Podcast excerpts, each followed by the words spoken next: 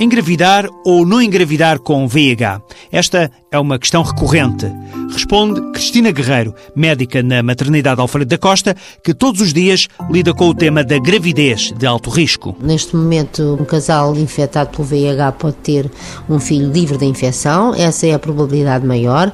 Portanto, com todo o protocolo terapêutico e de cuidados que existem, pode eh, esperar ter um filho sem infecção. Gerar uma criança com o VIH requer mais vigilância durante a gravidez e a toma da medicação mais correta. Uma gravidez planeada é uma gravidez com menos risco de transmissão para o bebê. É fundamental que a mulher esteja a fazer terapêutica, portanto, os fármacos antirretrovíricos são o pilar fundamental para não haver transmissão mãe-filho ou transmissão perinatal, talvez mais corretamente, desta infecção, e, portanto, esse casal poderá planear a sua gravidez. Este planeamento consciente, diz a médica Cristina Guerreiro, tem feito diminuir nestes últimos anos a taxa de transmissão do vírus de mãe para filho. Enquanto que, há uns anos atrás, nomeadamente nos anos 90, 70 a 80% dos diagnósticos eram feitos já na gravidez, Neste momento, felizmente, a maior parte das grávidas infectadas pelo VIH já sabe do seu diagnóstico. Atualmente, a taxa de transmissão de VIH de mãe para filho ronda o 1%.